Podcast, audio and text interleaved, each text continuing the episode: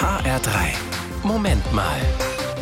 Ja, Fabian Vogt von der Evangelischen Kirche Oberursel hat gesagt, hier, lass uns doch heute über den internationalen Lass uns lachen Tag sprechen.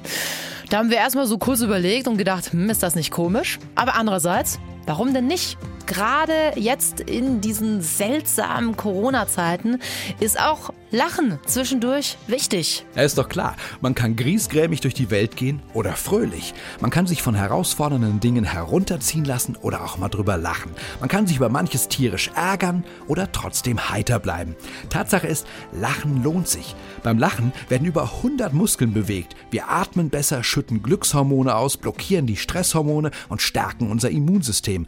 Und gerade das können wir ja zurzeit besonders gebrauchen. Lachen ist eine ganz wertvolle Sache. Und wenn man sich wirklich vornimmt zu lachen, dann lacht man in der Regel auch öfter. Es gibt ja ein Zitat aus dem Film Der Name der Rose, äh, an das ich mich erinnere. Jesus hätte nicht gelacht. Stimmt das? Das wird da zwar behauptet, halte ich aber für völligen Quatsch. Eigentlich sagt Jesus andauernd zu Menschen Sätze wie sei guten Mutes, hab keine Angst oder erschrick dich nicht. Sowas sagt man nicht missmutig, sondern mit einem Lachen. Und ganz viele Leute, die Jesus begegnen, feiern nachher Feste mit ihm. Garantiert mit Lachen.